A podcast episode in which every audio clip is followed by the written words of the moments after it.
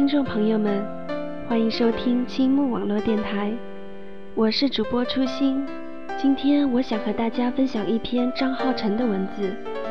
这一路的我爱你都有美好结局。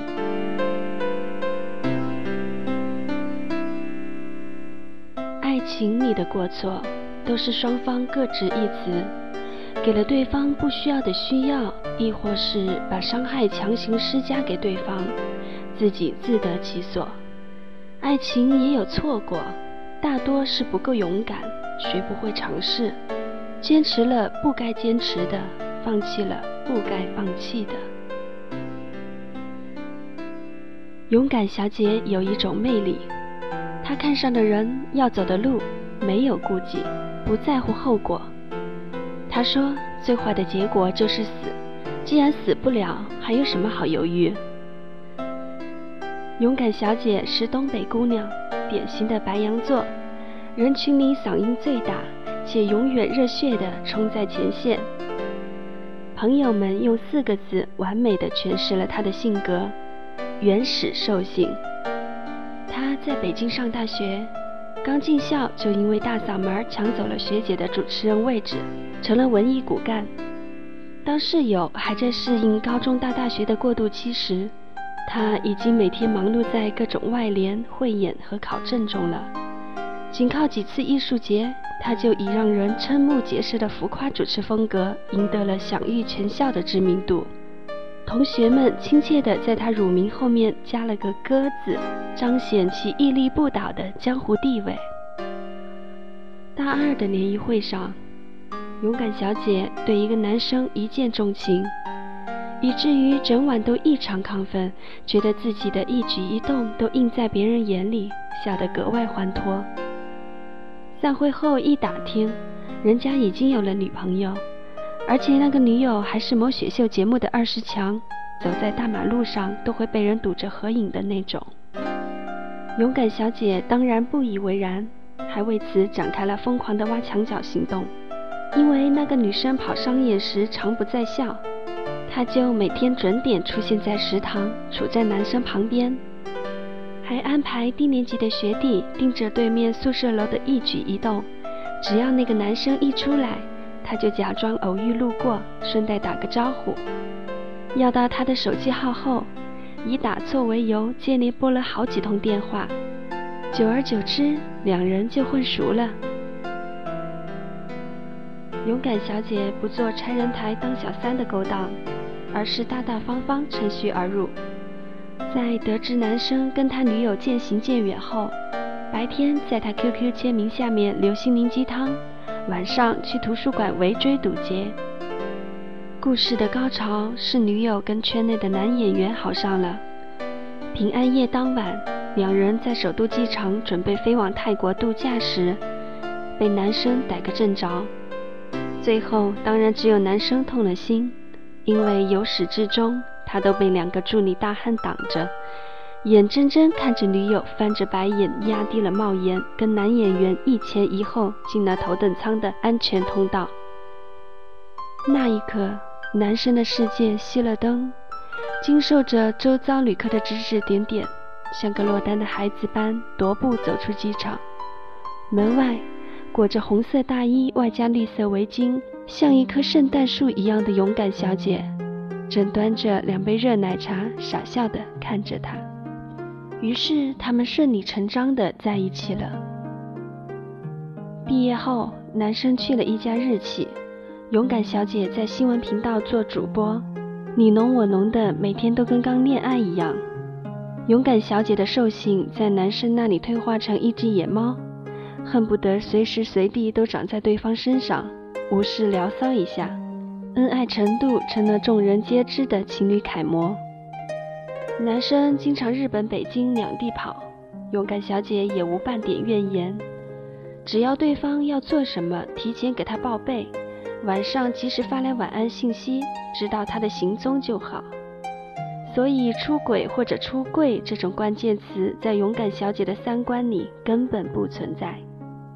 即便后来男生一走将近一个多月，她也稳如泰山的在家里候着他。在他回来前一天，年敷了半个月面膜的勇敢小姐，顶着一脸油田去购置新衣，忍痛刷了几笔大单，心满意足地拎着大小包去吃甜品。路过她一直舍不得吃的高档西餐店前，她看见自己的男朋友跟一个女生在靠窗的位置上吃饭。她默默拨通了男生的电话，听嘟嘟声，已经回了国。接通后，对方果然骗了她，跟电视剧里的桥段一模一样。但她没有捂着嘴跑走，而是大方进了那家餐厅，然后在他们旁边的位子坐下。男生看见她，脸都绿了，一句话也不敢说。勇敢小姐摆出阔太太的架势，把餐单上的牛排从头到尾点了个遍。服务生不肯下单，她就故意扯着嗓子大喊：“什么意思啊？你们谁规定的一人只能吃一份牛排呢？我吃着嘴里的，想着外面的，是我的自由。这年头谁没个多重选择啊？死磕在一份牛排上，我对得起生我养我的大中华吗？”然后故意撇过头，朝男生那边反问道：“你说是吧？”最后，服务生前前后后上了十份牛排，他吃的时候还故意阴阳怪气的，一边唠叨一边把刀叉磕得砰砰响。女生有些不悦，便撒着娇拉着男生走了。这期间，男生始终埋着头，全程用头顶对着勇敢小姐。等到他们离开后，整个餐厅回归安静。听轻音乐时，才觉得一切伤感到死。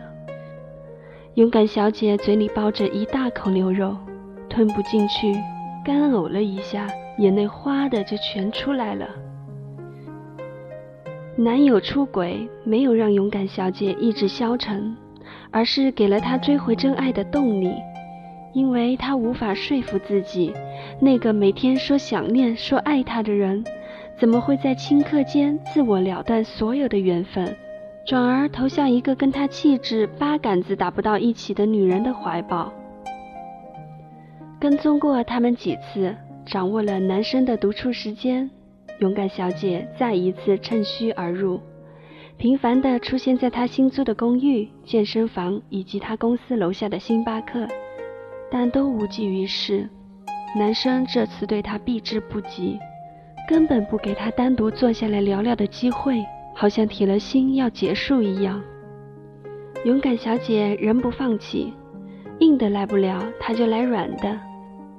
那个女生跳国标舞，喜欢穿长裙，一日只有早中两餐，说话温柔，看人的时候眼睛都有光。勇敢小姐猜测男生换了口味，喜欢这种女神类型的，于是就照葫芦画瓢报了国标舞的班，清空了衣柜里的铆钉豹纹，一天干脆只吃一顿饭，饿得晚上睡不着，在床上一边骂娘一边掐自己大腿。她还克制了嗓门，低八度跟别人交流。以至于在回电视台录节目时，被主编训说国家搞建设的大新闻报得跟奔丧一样。两个月瘦了二十斤，勇敢小姐连走路都晃悠，把自己弄成四不像后，男生竟然依旧淡漠，可以说是用尽了浑身解数，可就是挽不回这段恋情。勇敢小姐照着镜子。开始彻底鄙视眼前这个怪物。一个摄影师朋友见他状况不好，去他家问候。开门的勇敢小姐满脸是泪，她捂着心口痛哭。这大概是摄影师见她第一次哭得这么伤心了，蹲下来连忙安慰她。只见她抽泣着，从嘴里冒出四个字：“老娘好饿。”不是说他真的不伤心不难过，只是他心里自觉还没到头，不愿意放弃罢了。勇敢小姐常说，人之所以会放弃，是因为只看见前方的路途遥远，而忘记了自己是坚持了多久才走到这里。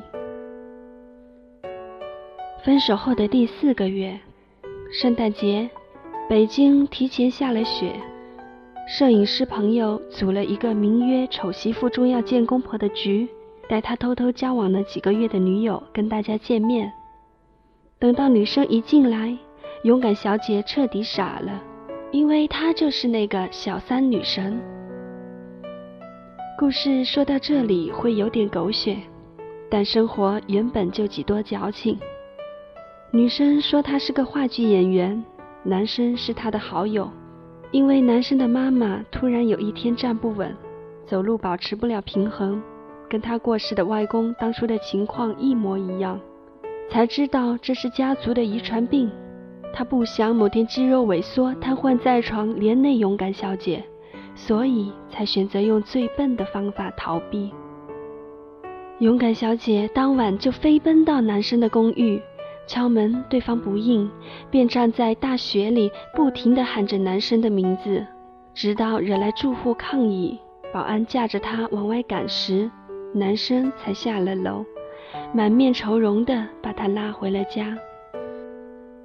勇敢小姐一进家门就翻箱倒柜的把他藏好的相爱证据一件一件搜出来，电影票、公仔、CD，直到翻到衣柜里那件平安夜他穿的红色大衣和绿围巾，两人泪眼相看。他边哭边说：“如果你不喜欢我了，还留着这些干什么？”要是你觉得骗我能让我们都好过一点，能不能想点好的理由啊？你以为演电影呢？你人还站着，那就抱我；站不稳呢，我就抱你，多大点事儿啊？最后，他们又回归同居生活了。医生说，这个遗传病如果做基因检查是有几率可以查出来的，只是要看当事人肯不肯。勇敢小姐坚持说没必要，因为她根本不需要知道，爱情赶不走，时间也有限，与其长久折磨，不如过好现在最美的时光。后来，男生还是背着勇敢小姐去查了基因，诊断的结果，他只跟一个多年的好友说了，那个好友就是我。听着他们的故事。梳理他们一路而来的爱情，结果好像并不重要了，因为每一段爱情故事里都会有一百个死心的瞬间，有一百个想要放弃的瞬间，有一百个被刺痛的瞬间，有一百个强忍不哭的瞬间，但都抵不过几千几万次想要拥抱对方的瞬间。在所有人都等着他们何时被现实打败的时候，勇敢小姐未有任何放弃和犹豫的念头。她说：“为了他，泪流过，心确实痛过，但好在睁开眼他在身边，我也因此变得美好。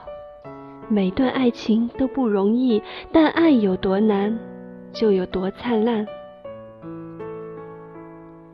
故事的节点并不会落在谁的离开上，因为我相信，这一路上的我爱你都会有美好结局。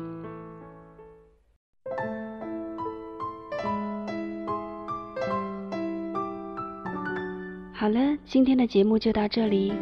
如果你喜欢我们的声音，欢迎关注我们的新浪微博“青木网络电台”，我用声音一路陪伴。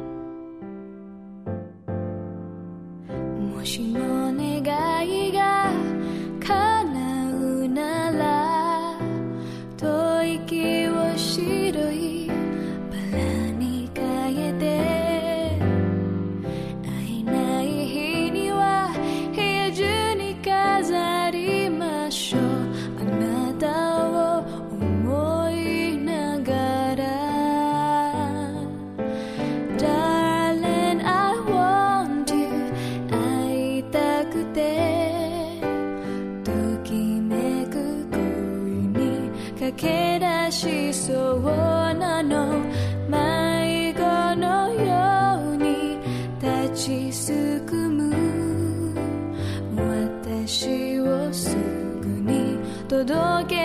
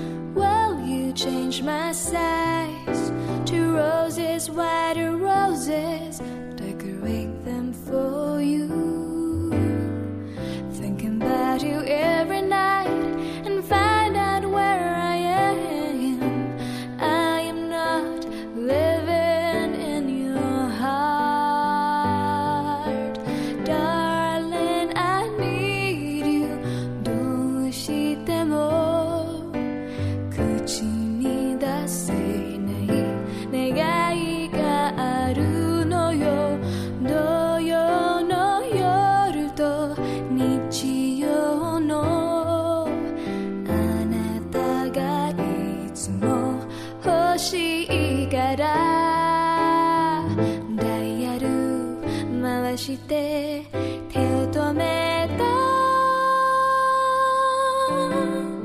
I'm just a